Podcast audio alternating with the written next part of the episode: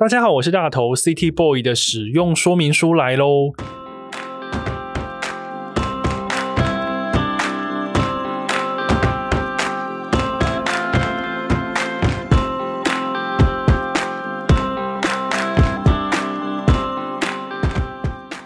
嗨，我是大头，欢迎收听 City Boy 的使用说明书。这是一个从 City Boy 角度出发的生活风格节目。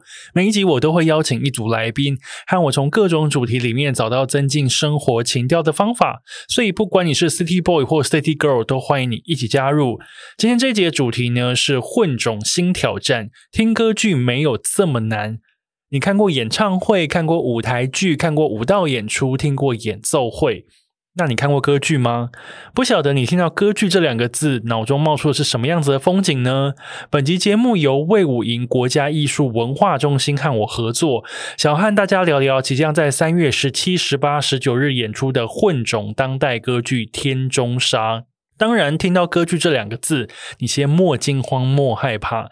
今天有两位声乐家要来和我聊聊天，不仅是要破除大家心中对于歌剧高大上的迷思，当然也要分享许多声乐家的秘密生活。让我们来欢迎声乐家林慈英老师、罗俊颖老师。Hello，大家好，我是林慈英。大家好，我是 Old Boy 罗俊颖。哇，两位老师的声音好好听哦！哎，真的是超级美声的两位老师。真的吗？可能是我节目正开播快三年来就是最美声的一次啊？怎么？嗯，对。然后今天邀请两位老师来呢，因为其实一开始我接到魏武营的这个任务的时候，我想说。啊，歌剧怎么会找我？好像离 City Boy、City Girl 平常喜欢的类型的东西好像有一点远，这是我的第一个刻板印象。嗯，然后就想说，我会不会就是仿不好？好紧张哦。所以呢，我就先做了一点功课，我就去找了我的好朋友焦元溥老师，因为我也想说，我已经访问过焦元溥老师来聊古典乐了，哦、我至少已经先过了一个坎。但是歌剧好像是另一个，结果在找的时候呢，焦元溥老师就跟我讲说：“你不要担心，声乐家其实跟大家一般人都是一样的。”然后随即就丢给我一张林子英老师扮演杨贵妃的照片。对。然后他就说：“你看他扮成这样子，你访问应该可以放轻松吧？” 当时这个杨贵妃的照片是怎么来的？哦，那个是我们跟台中歌剧院拍的，叫做 Chill 歌剧，就是说他们在介绍，希望把歌剧能够带给大家，让大家能够听。那时候他们就一个 idea，因为也不知道是因为我可能本人的体型稍微接近杨贵妃多一点点，反正就是他们就觉得说，哎，里面有一个桥段要让我以杨贵妃。之姿，然后示范吹蜡烛，可以把气吹得很长很长很长很长。那当然是可以很长很长，可是是特效做的。啊，你以为那是特效做的 吗？那是，那不是真的。我以为你是一个人吹完十几个蜡烛，没有没有没有那么厉害，没有那么厉害，太长了吧。有电风扇在旁边吹。总之呢，那个也非常有趣，那一系列的短片都非常好看，我已经看完。不过今天邀请两位老师来，第一件事情。我们就直接来破除大家心目中的迷思跟高墙，好不好？好，我想先问罗老师好了。你之前听到呃，一般我们路人百姓对于歌剧这件事情，对于声乐家这件事情的一些刻板印象是什么？嗯，首先大家听到说，哇，你是学声乐的，你是学声乐的，大家就会做出一种唱歌的表情、姿势跟动作，还有模仿他们印象中唱声乐的声音的样子，这是我们相当觉得。困扰我们的地方，你是说，所以不能在听到你们职业的时候露出一种说“哇，你们是学声乐的”，对对对对对对对，有的还会试图唱“呜”，是这种的这样子，是这种吗？呜呜呜呜，对对，是这种吗？对对对。那我想先问另外一个比较差题的，声乐老师、声乐家会上 KTV 吗？会啊，所以是会的，很爱。那我可以先借问一下两位老师的哪首歌是什么？林慈英老师。你的哪首歌？堆堆堆，对，是黄妃的追追追。哎，那罗老师呢？嗯，一下要过滤出这么多歌，还还蛮困难的。所以其实你的 KTV 歌单非常长，稍稍显冗长。哇，所以声乐家是可以上 KTV，但是上 KTV 就是是 KTV 流行乐曲的唱法，对不对？对啦，用用声乐唱法会很尴尬吧？那个麦克风，你知道进来送那个纸巾跟帮你们就是服务的服务生可能会吓坏，然后这个包厢三零八是怎么一回事？而且应该会很吵，就是很吵很难听，音量过大。对，哎，那那听起来其实声乐家对于我们一般人来说，其实那个距离感好像没有我想象中的强烈。因为总觉得声乐家会出现的地方就是什么魏武营这种国家戏剧院这种 很高大上的一个场合。对，因为那个是工作的地方，对，是工作的地方，对，工作的地方，对。其实我们一般所谓声乐，就是说我们事实上还是在做唱歌这么一件事情，只是说我们的发声方法会跟我们所唱的乐曲、歌曲的风格调整。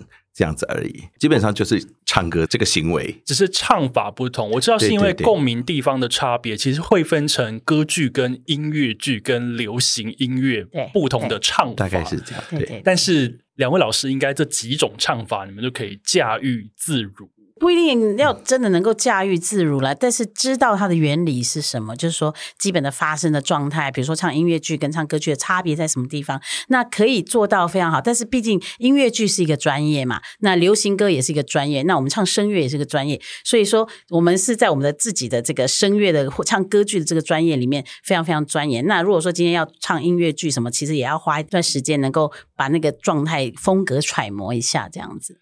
就是还是需要呃一些步骤跟一些练习，去让自己可以切换那样不同的唱腔。但今天两位老师是声乐家，呃，林思茵老师是唱女高音，女高音；罗俊宇老师是唱男低音。对，所以大家今天在听这期节目的时候，会觉得我们这一集音质特别好，就是 就觉得哦，就是听了两年，今天有一些真的厉害的声音来到现场这样子。那除了刚刚我们的破除这个观念以外，还有一件事情是，所以呃，大家可能对于声乐家、声乐老师有一种就是，哎，你们是不是平常很爱惜你们的喉咙？你们是不是吃啊、喝啊都非常的讲究？是这样子吗？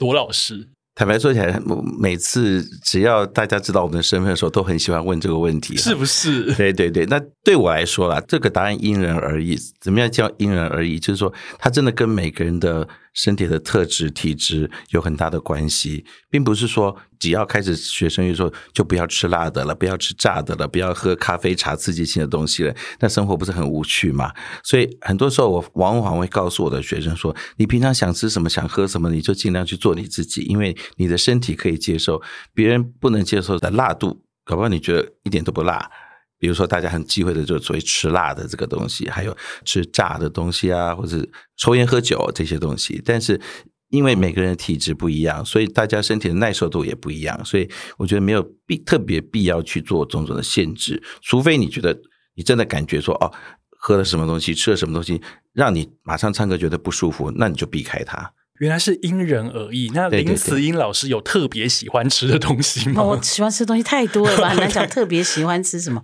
但是我刚才其实我想要讲，但是抽烟是真的对身体不好了，大家尽量少抽，不管是什么状态。跟声音没有关系，跟声音没有关系。呃，也也，它它有那个焦油，其实它对你的肺，啊，我们唱歌还是要靠我们的气管跟肺嘛，啊、所以其实是这样啦。嗯。那林慈英老师，你的保养喉咙的方法，比方说有些人会觉得说啊，我就是要多喝温开水什么，那你的呢？对，因为我非常讨厌喝温热。水，所以我都喝冰水。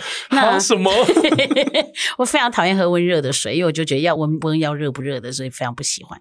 那但是我自己保养，我觉得是随着年纪稍微大一点了，开始觉得保养的重要。因为以前年轻的时候都没在怕的嘛。那现在就是，我觉得我有一，我现在有一个毛病，就是看到什么润喉茶什么的就。一定要买回家试一下，这样子，所以 所以有个神农尝百草的概念，对对对对对，润喉会保养喉咙，对对对，就会买，对，原来如此，哎，这样算职业病吗？对对对，有一点这样，对对。对，这个很难避免，对对对，看到有什么护嗓或是润肺，什么都想都都给我来一点，对对对对对，哎哦，原来是这样，哎，知道这个答案，我自己还蛮开心的，想说，原来声乐家老师是会对这些东西有点执念，对对对。对对对对对，有莫大的吸引力。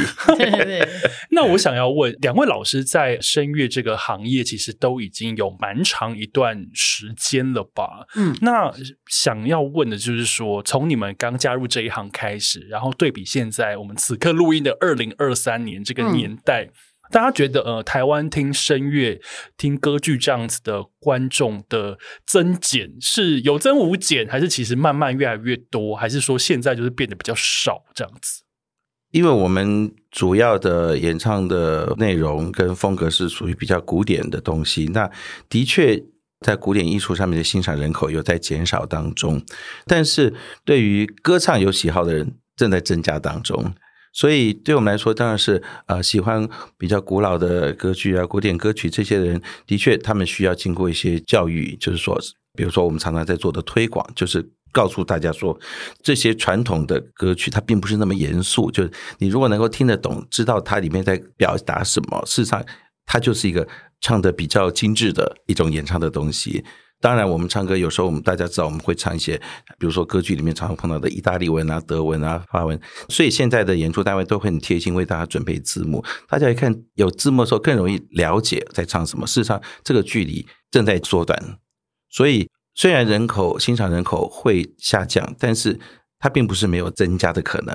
这样子哦，原来欣赏人口下降，但并不是没有增加的可能。而且，就像我们三个人的好朋友焦元溥老师，是是 是，他就是一个非常大力在推广，不管是古典乐或是歌剧等等，他也来上过 City Boy 的使用说明书，大家可以往前去听。因为当时我也问了很多焦老师关于欣赏古典乐的问题，因为那个时候访问焦老师之前，我觉得我也是一个古典乐小白，就想说，呃，这个有点太高大上，该怎么仿？可是有点像罗老师刚刚说的，就是。有人在推广的时候，我们其实可以去理解那个距离，好像真的没有那么长。对对对。那我想要问啊，那如果是二位觉得说，哦，现在有一些听众可能听到这边就觉得说，哦，原来没有那么难吗？那我应该要怎么去亲近啊？老师有比较推荐的亲近的方式吗？林子颖老师？诶，第一件事情就是现在的其实 YouTube 这种影音平台。都是免费的嘛？那其实上面有一些歌剧，如果说大家有兴趣的话，可以从一些比较入门的歌剧开始看啊，比如说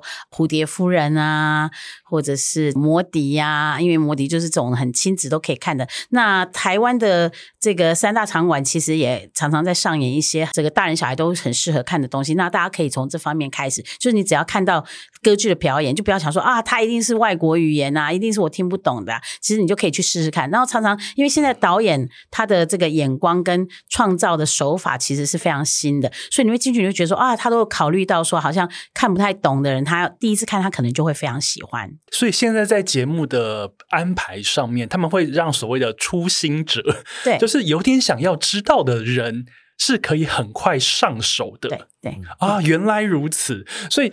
大家可能真的要去破除那个观念，就是真的不是一个很遥远的东西，而且因为台湾的一些大的场馆本来就很常在演，而且那个质感都非常好，然后票价也算是还蛮亲近的，是大家应该是说进去看就对了。我觉得票价这件事情真的是台湾的票价是超便宜，如果今天跟国外的任何一个这个大的场馆比起来的话，我们的票就是比他们便宜好多。很多人不敢进去听一个原因就是很怕很贵，然后连问都不敢问。那事实上就是说，其实我有一次跟一个司机大哥就是在讲，因为他看完他载我载到音乐厅，然后他就说：“哦，那个你这个来听这个一定很贵吧？”就我就跟他讲票价，他就吓死，他就说：“怎么会这么便宜？”我就说：“那你以后可以常来，因为他真的没有很贵。”因为其实台湾的票价，我记得像如果以国家音乐厅，甚至是卫武营好了，其实要到便宜的，其实几百块就有了，你就能看一场非常精湛的演出。对对对对。听到没有，大家？City Boy City Girl。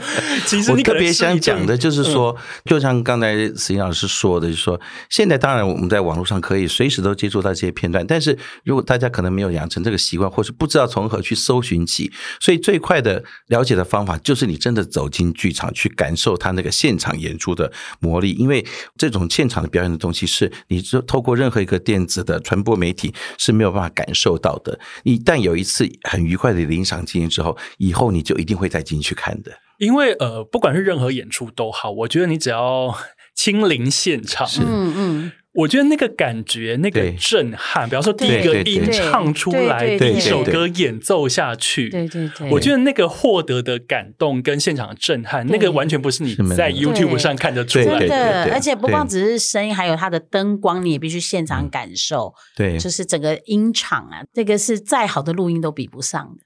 那我想问一个很小白的问题：如果我今天就是买一个几百块的票，maybe 我坐一个二楼后面、三楼后面。请问那个老师唱歌的声音，我是听得清楚的吗？我听得到，当然、嗯、唱得好的人啦。所以你们的声音是可以传这么远，对，对不对？啊、呃，这个声乐，特别是歌剧演唱这个艺术，它虽然我刚刚讲说它是唱歌，但当然它有技术的成分在里面，就是说它特别讲究，就是说在音响良好的场馆里面，你唱得好的话是不需要麦克风的。所以很强调这个声音的传输、传达到剧场的每个角落，所以观众不用担心听不到这件事情。对，因为呃，其实每一个场域的空间，他们其实都为了表演特别做过一些设计，是是是，并不是大家一般以为的体育馆或什么对对对对对对，所以听得清楚。所以就是非常希望大家能够到现场才听到哦，原来是这个样子。你现场听到没有带麦克风的声音，比如说你坐在四楼。然后他真的传到你耳朵里面说，说听到那种感觉是什么样的？这个只有到现场才听得到。我觉得如果我坐在四楼后面，然后听到两位的老师从舞台上的声音一直传到我耳朵里，我真的是会对你们甘拜下风。然后这个怎么可以传这么远？怎么可以传这么远？我们演唱的目的不是要让他甘拜下风，就希望大家能够更投入剧情，请继续看下去的意思。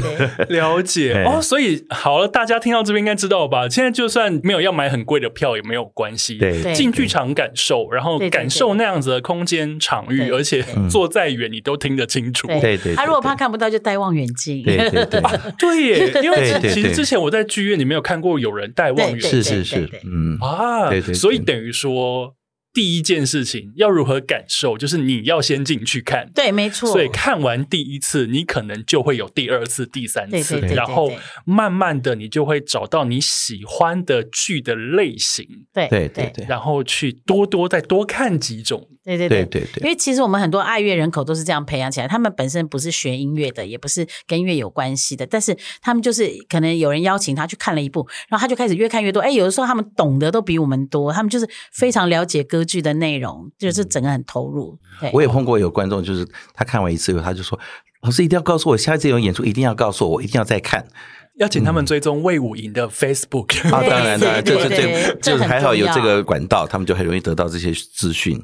哦，原来如此。哎、嗯，其实我觉得那个魅力其实是非常厉害。那另外，我对两位老师还有一个好奇的地方，因为我知道两位老师其实都有在国外演出的经验，特别是罗老师在日本也有丰富的演出经 验。那我想要问啊，在这样子海外跟在台湾演出都有的状况之下，两地海内外观众的那种反应的差别会很明显吗？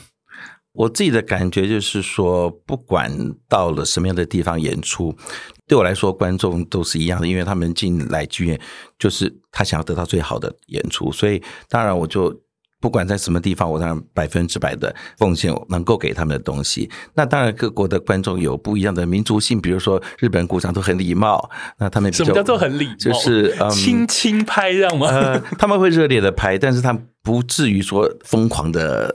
喊的喝彩，或者什么的，不会有 Bravo 这种啊，有人会，有人懂的人会这样的，所以，Okay. 所以其实大家会觉得说，哦，日本人可能是这个民族性比较压抑什么，真的，他们看到好的演出、精彩的时候演出，他们也从来不吝惜发出很大的喝彩声的。哦，原来如此。对对对对，所以我觉得，只要有好的作品能够触动他的一个感官神经的时候，所有的观众都一样的，他们都会出现那个眼睛好像很有光，然后拍手不想停下来。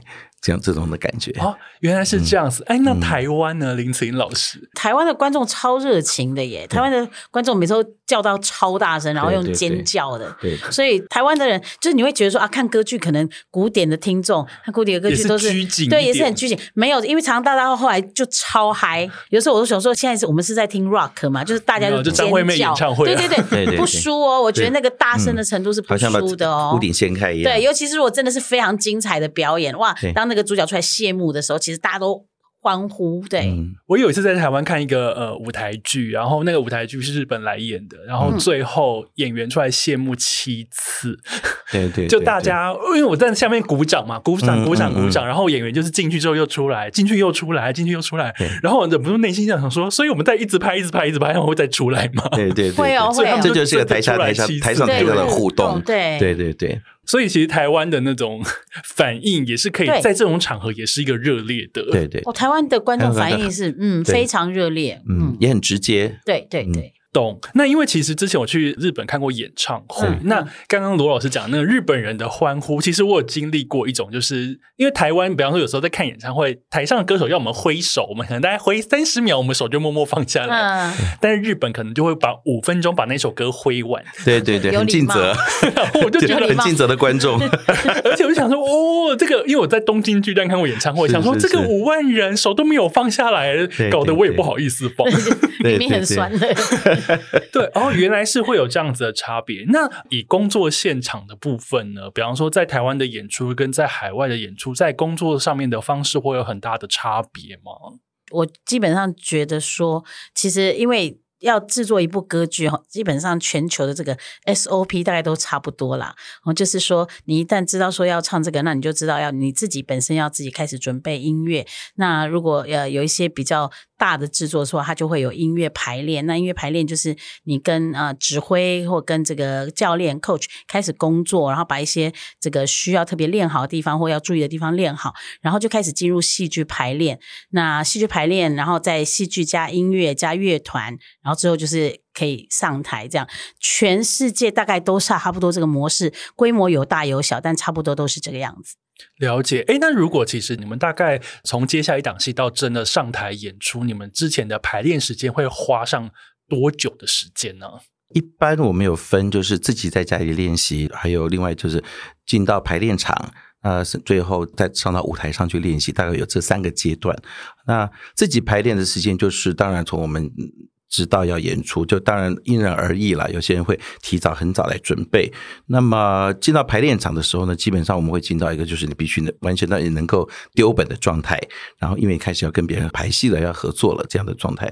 那一般排练的状况大概少则两个礼拜到三个礼拜是一个排练期，然后进入剧场的这时间大概是一周的排练期，然后正式公演这样，所以大概会花上一个月的时间。那再加上前面自己准备，也许花上一个月的话，就是基本上会需要两个月的时间来。这是我指的是。最少的期限就是你要准备一出戏的话，大概至少要花两个月。最精确的是最精准的状态下，对对，当然也有可能再花更久时间。对，如果这出戏很难的话，你就必须要提前做很多的功课。不但说是音乐上，或者有说有角色的话，你必须做一些呃角色的 study 或进入这个角色的准备，就像戏剧演员在准备自己的角色一样。那可能就每个人所需要的事情就不一样了。哦，了解。哎，那林子颖老师，你的角色准备时间会准备很久吗？要看，因为有些角色、嗯、呃比较单纯，有些因为女高音唱的角色，有的时候比如说比较公主型的啦，这种就你要看那个角色的个性的复杂度。那有的时候不只是角色，有时候有一些文化上面的东西，比如说蝴蝶夫人，如果你要。唱日本人那个时候的这个，你可能就要在那个方面多加一点揣摩，多看一点电影。我之前有演过一部是这个台湾的歌剧老师曾道雄老师做的一个一个古装剧，这样子。那为了那个，就是我就把《芈月传》全部看完。其实也这个其实哇塞，其实我不是为不，不是为了 study 啦，对，但是也是觉得很好看。但是你就会想要，因为我扮演的是一个母后嘛，所以你就会想要学习。嗯、那这就是我做功课的方法了。比如说这一次我们要演的角色，其实对我。来说也是一个很不一样的角色，所以必须要特别要去留意这方面的事情，这样子。了解哦，原来其实准备期这个时间可长可短，但是如果刚刚就两位老师说，至少两个月可能要，除了自己以及跟大家一起练习。所以呃，其实每一部戏，你从台下到台上到观众，其实坐在下面看的时候，那背后花的一些精神，嗯，演员跟老师投入的状态，对，而且因为等一下我们下一个单元要聊那个天中杀，听说这次更难。我们等下会问老师到底有多难，就我其实我还蛮期待那个两个老师在讲一些幕后的一些故事。我们等下休息一下，马上回来进入第二个单元，我们来聊天中杀。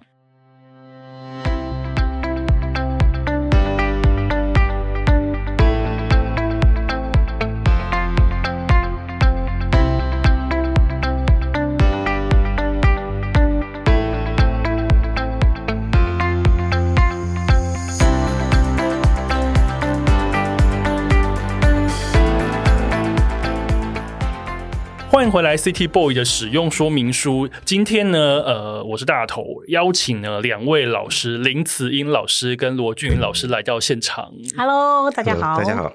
刚刚呢，前面呢，我有跟大家先以一个古典乐跟歌剧小白的身份呢，问老师一些非常刻板印象的问题，但老师呢，全部帮我们解答完了。但解答之后呢，其实接下来就是进入我们今天最重要的重点，因为我们其实要聊接下来在三月十七、十八、十九这。三三天在魏武营要上了混种当代歌剧《天中杀》这一部歌剧的一些幕前幕后的事情。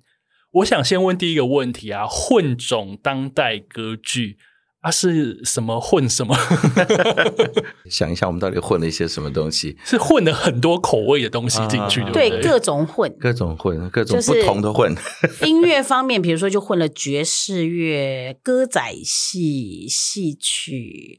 现代乐、古典乐，而且浪漫歌剧里面都有各方面的元素。等一下，刚刚老师你讲的那一些，已经是几乎是全餐的部分了吧？对，没错。所以就是混这么多，混这么多，光是音乐的部分，光是音乐的部分。哇塞！然后呢？听说还有混语言，语言上也混的蛮多的。就是说，当然大家找的华语、台语，然后日语、英文，还有法文，都在里面。所以等下那个曲风混成那样，然后语言又这样，所以就是一个混种当代歌剧。这个混种是完全没有在骗人的，就是我是真的很混，对，很混，对对，混成一大片。而且因为主要比较特别是《天中杀》这个，它其实是有原著小说的，它来自黄灵芝老师，他原本是用日文写的。对对对对，它本身就是一个混种的产物，所以对，是台湾人用日文写小说，对对，这已经就是一个呃初阶的混种。对对对。OK，那大家已经听到这个混种的部分，那我想问老师，那可以大概跟我们讲一下这个剧情的前因后果吗？我们先讲一点点缘起好了。啊，天中杀，大家可能听到这天中杀，回想说这个是到底是表现什么？就光看这三个字，明明是中文，也不知道它是什么意思哈。那可以给大家一个小小的暗示，就是说这三个字是从占卜来的。就是说，它是当天中它出现这样一个卦象的时候呢，就表示一个人在很平顺的生活中会遇到意想不到的一些啊、呃、trouble 也好，灾难也好，或是呃各种呃生命中的衰事，生命中的结束，呃、对对对，结束呢。所以这这这，刚刚您说的就是好像。天中杀这个卦象出现，就是无论如何你在劫难逃了。天哪，等下这么 这么恐怖。对，好，我在这边也帮大家补充一下，天中杀呢是一个日文里面的占卜的用语，然后呢，意指命盘中你遇到天干地支。都不合，对 对对，哎，这样子很惨哎，很惨，对对，就是有怎么怎么有这么衰的人，对对对，然后还说，如果遇到这个卦呢，就是凡事都会有灾煞上升，无法化解，没错，所以你们就是演了一部大凶片，对，没错，所以这个剧名是这样，对，所以它凡事无法化解。发展出来。种种的无法化解，对，嗯，听起来非常的困难。因为呢，其实这个故事呢，就是有一个人是房东，对，对，他要租他的房子出去，对。有一天，这个房东就遇到一个小姐来租，对，就是说是我老板的叔叔要来租这个房子，你可不可以租给我？这样，对对对。但是呢，时间到了，付了一点点定金还是什么？对对。他突然说，老板的叔叔。不来了，对，但是这个要租出去的房子已经被这个小姐呢把它弄得面目全非，对，装潢的乱七八糟，对对对对对，然后就是说啊，可是我们不租了，不好意思，原本要来住的人他不来了，对对对。对。但是这个时候呢，这个很随小的房东突然又收到装潢公司来的一个讨债，就说你现在要把这个装潢费付给我，对，然后他就想说，哎，啊我。房子也没租出去啊，我房子还被弄得面目全非，然后你又来跟我讨钱，对，然后那个装潢公司就把一台车停在这个房子前面，对，就是你如果不付钱给我，我就不把这台车开走，对。对，所以故事就展开，故事从此展开。所以这个天中沙这个卦象是挂在这个房东身上，房东对，从这个房客一跟他开始接触的时候，已经踏进这个卦象卦象里头了，天中沙了。对。对对，大家如果站在这个角度，你先想一下，就是如果你房子要租给别人，然后那个人呢，把你的家全部都已经全部改装完，这个故事里面是连楼梯的方向都改了。对对对对对对。对，改完之后他就说我不租了，然后还铺了很可怕的什么地毯之类的，对对对对红地毯，红色尼龙地毯，好可怕，那到底是什么？然后他就说他不租了，然后突然装潢公司就跑来跟你讲说，哦，你装成这样子，我要跟你收钱。对对。对，但是那个原本说要租人也不见了，对对对对，真的是随小到爆哎。然后你家前面又被停了一台车，对，不开走，嗯，所以你也没办法再转租给别人，对。对，还要打官司什么的，对。所以他始终搞不清楚，他是受到了诈骗，还是受到了勒索，还是真的是单纯的就是租屋纠纷，始终搞不清楚发生了什么事情。天中沙是一个随小的故事。哎，那两位老师演什么？林子颖老师，你在里面演什么？哦，我是演这个主持正义的，我是游律师。你是正义的化身？我是正义的化身。没有，应该是说我是这个呃房东的好朋友。那所以他来找我求帮助，因为他知道我懂一点法律的事情。就想说，我现在这么随小，可不可以帮帮我？对，那所以，我这个一开始就说，哎，这么简单的事情，你找我干嘛？赶快去报警就好啦。结果，因为我们的这个当时在这个时空背景下面的警察呢就很混，所以不想帮他。那所以呢，他又来找我，我说好吧，那我帮你介绍这个啊，哎，黑道，就是我帮他介绍一些可以话事的这些人。结果反正也没解决到，所以后来我就陪他上法院了，这样。OK，你是这样子的一个帮助这个随小房东的角色，对对对对。那罗老师呢？嗯，我的角色就比较呈现各种不同的面相哈，我会饰演三个角色哈。首先，我就饰演那个。一天到晚不想做事的警察哦，就是你！啊，对对对对对，我是分局组长，就是就是让让别人变随小的人，对对对对对，这是初步，所以我就接受他的报案，但是你不处理，哎，没有什么好处理，是小案子嘛，就是租屋纠纷嘛，就丢给我的两个属下就，你们去把它搞定。好，这是你第一个角色，对对对对。然后呢，这个男主角呢觉得奇怪，怎么警察都好奇怪，都不太听得懂他要干嘛，然后又不太受理他的报案，他就觉得这个警察到底有没有功能啊？所以所以呢，他就透过尤律师的介绍呢，就找到一个就是好像能够比较能够摆平的人。那这个人身份相当特殊啊，他是一个退休的将军。那个老将军，所以呢，这个老将军就指点他，就说这个事情呢包在我身上，我就一定帮你处理好，没有问题啊。就说，但是你这个，呃，你很多事情你要让我知道啊，要让我知道啊。就是刚刚老师做了一个搓手的动作，对对对，就是一些礼貌你想得的，就是这个在这个社会上呢，很多事情就是啊，该做的要知道，就是要把一些东西放在水果盒里面递过来，对对对对对对对。所以我跟他见面的地方是一个退休的老男人喜欢去的地方，就是深色场所。对，就是跳跳舞啊，跟个小妞抱抱啊，喝喝茶呀、啊、什么的地方，在这个地方就是所谓我们大家。台湾人很熟悉的叫做乔世琴，OK，这是你的第二个角色。对对对，但乔完事情呢，显然没有得到该有的效果。于是呢，他就觉得在男主角真的是衰到极点、走投无路的状态下，这也是我们台湾人常碰到的，就什么呢？要求神问卜，所以就去找算命的。这时候我又以算命的身份出现了，算命仙的身份出现了，那我就告诉他，整个事情呢，就是因为怎么样呢？今年遇到天中杀这个可怕的这个卦象，但是呢，人生碰到这种事情不要担心啊，所有的这个煞呢都有办法化解。啊，是有办法化解，化解办法相当简单，又是搓手，对对对对对，就是一定可以帮你化解。那个高级水果盒又要再送两盒对对对对对对，所以演完戏之后，我可以带好几盒水果盒回家。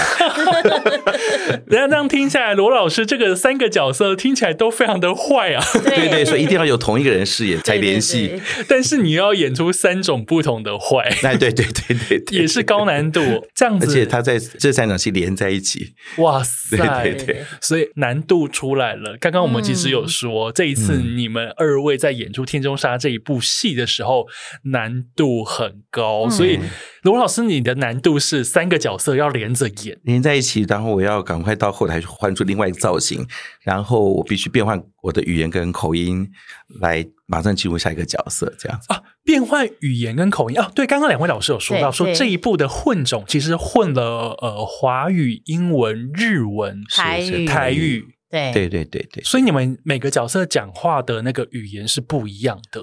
基本上以台语跟华语为主啦。主那这个唱的部分的话，我们是有唱到法语的部分，然后英语是其中有一些角色他有讲到英语，啊，有一个角色是有会唱英文这样子。对，对，啊，然后日文是旁白的。对对对对对，对，对，所以他有一点点这个导演的创意，就是说他把好像把黄灵芝本人带到现场来叙述这个故事给他。对对对，对，对，那黄灵芝既然是用日文书写他的小说，所以他的旁白全部用日文。对，这样子啊，对对对。进去有没有一种考验听力？那观众就想说：“哇，进来就是一个空中英语教室，听不懂没关系，有日文，有请大家请看 字幕，看不到请戴望远镜。刚才有这样告诉大家了，对哇，所以其实语言很丰富之下。”老师们可能也要变换，那唱是不是也很难？因为刚刚我们讲到，刚刚那个林子颖老师有说，里面其实有爵士乐，有歌仔戏，对，有各式各样的唱。对，我的这个部分就是我的一个比较大的唱段哦，就是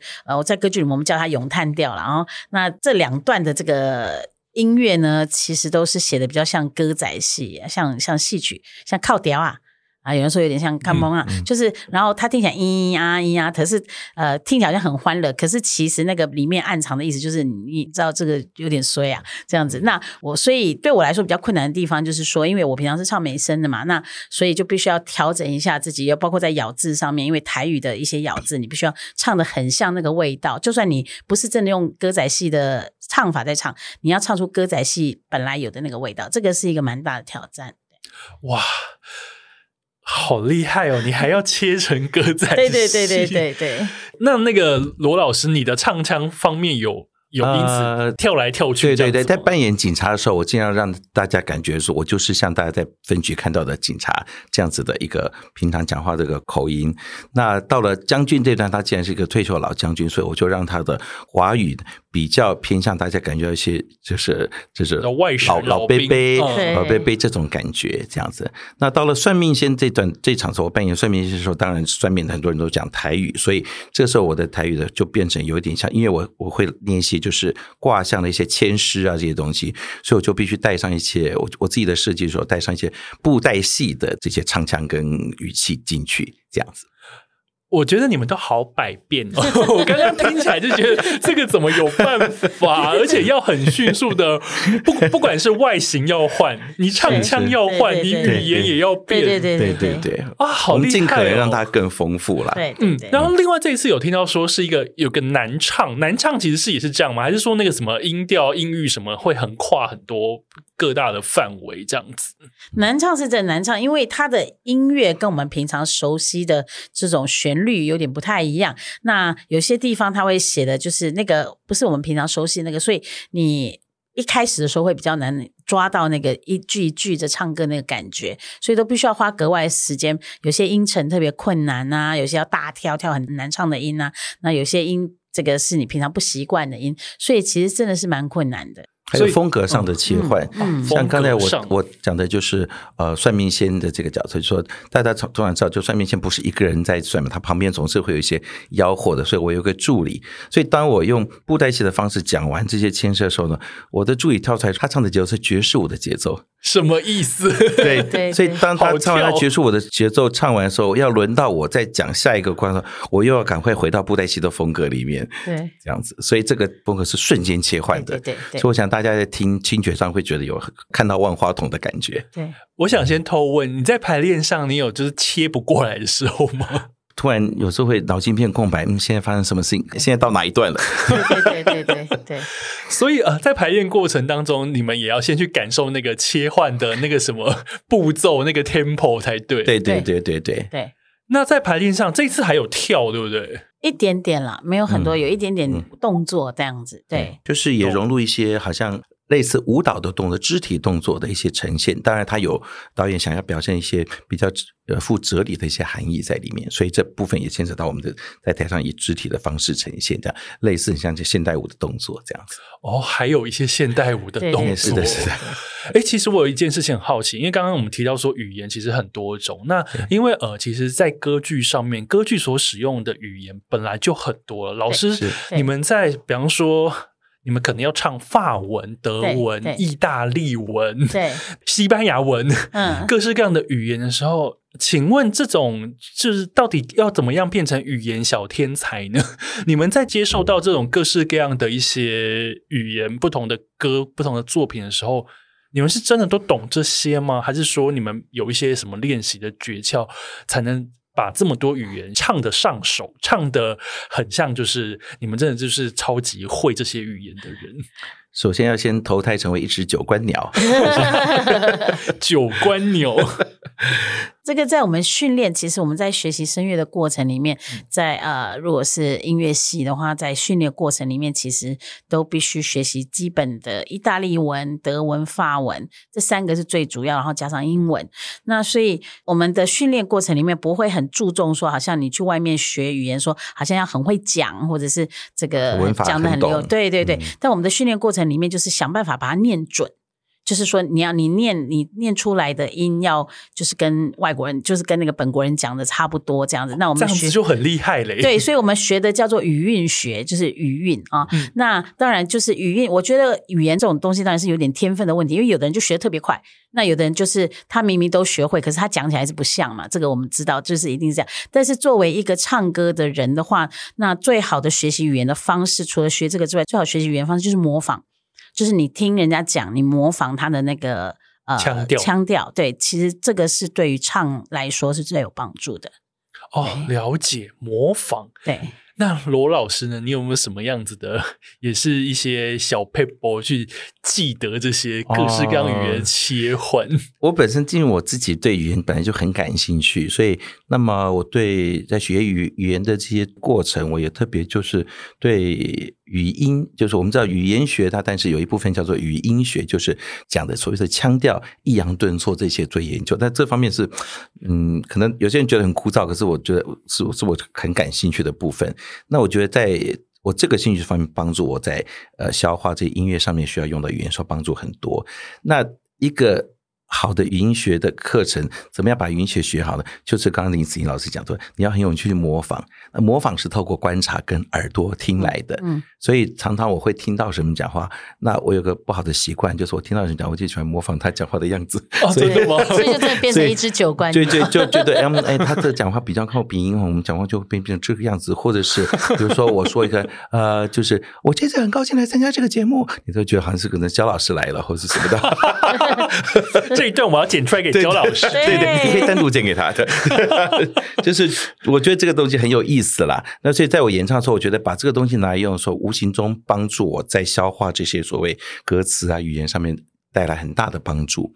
我觉得其实如果是专业的，像呃罗老师跟林老师这样子，这是专业的话，他们是很能去模仿听到的语言，然后讲出那个腔调。可是如果像对我这样子比较普通老百姓来说，嗯、就是常常比方说去日本好了，我有一阵子去日本打工，大概三个礼拜，我跟。五个日本人住在一起，只有我一个台湾人，嗯、所以呢，那一个礼拜等于说我会变得语言就是突飞猛进，嗯、对，要有那个环境，对，然后就想说，天哪，我这个礼拜应该从 N 三变 N two 吧，但是就是变讲话就会变成，你会抓到那个日本人的腔调。跟 tempo。对对，然后就讲出来的时候，有时候你在继续去旅行的时候，他们就会问说：“哎，你你是台湾来的，可是你你的声音好像听起来有点不太像，你讲话听起来不太像。”我就想说，那个就真的就是学起来，对，就是 模仿化方法，所以环境是很重要的了。对，所以当然当然，我觉得在这边当然是。如果有观众觉得说，那我要怎么样？我不是能够一天到晚进入那个环境，但是我想现在这个网络世界无远佛界，你只要你只要，比如说你想短期内想把日文的语音搞，那你就每天看日剧啊。对对对，就就我们就有朋友就是这样啊，看日剧看到他会。他就是韩剧也有对，然后可以就可以自己去旅行。因为因为有时候，比方说韩剧，比如看久了，你就会学那个他们的腔调，什么 Ken 对对对对 对，怎么好像这听起来好像中文这样？对对对对，所以其实大家都做得到的。对对对啊，了解。所以大家如果想要让自己讲话，可能嗯耳朵尖一点，对我就尖一点，然后多听多观察，你会觉得你在玩。对对啊，不要觉得好像。啊，我找不到人开口，我就没有机会讲。你就可以自言自语，自己练习，你会觉得很好玩。啊，说的也是，慢慢慢就进到你的耳朵里面，你的嘴巴也是习惯了。啊，这样子其实大家可能平常自己也都会有很多种。比方说以台湾人来讲，可能国语、台语、英文，可能大家至少已经会三种了。嗯，对对。然后我之前听罗老师上焦老师的节目的时候，你还全程讲客语，然后我就想说，哦，也太厉害了吧！你真的是很强大，所以你还会客语。就是因为我我们家里是客家人，所以我有有小时候有小时候有这个环境会说客家话这样子。然后呃，很多歌剧还是用俄文写的，所以你们也要会俄文。对，我们不是每一个唱声乐都会啦，因为这个要另外去学。一般就是如果今天你是音乐系的话，音乐系是不会有这个课程，除非你另外去报名啊或者什么。但因为因为我跟罗老师，我们都对俄文跟俄文的曲目、俄文的音乐很很有兴趣，所以就去学。了解，所以你们现在精通多国语言是一个精通。不敢讲了，就是就是就是有兴趣。讲得出来，对对对，人体快易通，对对对，哇，希望可以变这样。那我还想要有好奇一点啊，就是说像《天中沙》这样的剧，就是因为。刚刚我们讲到要混种嘛，曲风混，语言也混，然后难度也高。那当你们当时接到这样子一个戏来的邀约的时候，你们当时看到这个哦，搞成这样，好磅礴、好巨大、好复杂的时候，你们的心情是？其实一开始的时候，我们并不知道他是这样，哦，所以是被骗来的吗？对，一开始的时候，我们只知道说啊，是这个小说改编的，嗯、然后大家知道他的故事这样子。呃，就这样，就这样。然后知道说要用台语演唱，想用台语没有那么难，对对对对对对对对，所以没有想到就是然后呃音乐，因为音乐作曲家一定是就先拿到剧本以后，他才能开始写曲子嘛，所以这个在这个过程里面，其实我们都没有看到这个成品出来了。那所以我们反正就是一个心里想说，好，再难也啃下去吧，就是这样。那殊不知，殊不知真的很难。那罗老师呢？当时收到也是觉得说啊，反正应该是可以吧。对。开始我看到小说讲哦，就是这样一个啊、好像短篇小说的故事，好像那我就来看看会。我当时的心情有一种，就是我今天去到一间餐厅，无菜单料理，然后我想看今天师傅端出什么，殊不知端出这个。天哪，这个描述好好哦！无菜单料理，对对对，总之就先进来做了。对对对，我不知道无菜单料理这个料也这么多啊。但是重点是他端出来了，你也已经点餐了，对对对，就是要吃吃下去啊，就是要吃下去。听起来两位也是中了天中沙了，对对对对对，正在设法化解。对对对，所以呃，刚刚听完两位老师这样子的分享，其实大家应该对这部剧的不管是故事上，跟他所表现的难度上、曲风上，应该都有一个很大略的轮廓。嗯，然后他三月十七、十八、十九三天在魏武营要演出。对对对，我觉得。大家如果真的是非常有兴趣，听了就觉得说，哦，如果要把这一部剧当成我进戏院剧场里面看歌剧的一个入门、一个敲门砖，我觉得好像还蛮适合的。我觉得可以，对，大家一定听得懂。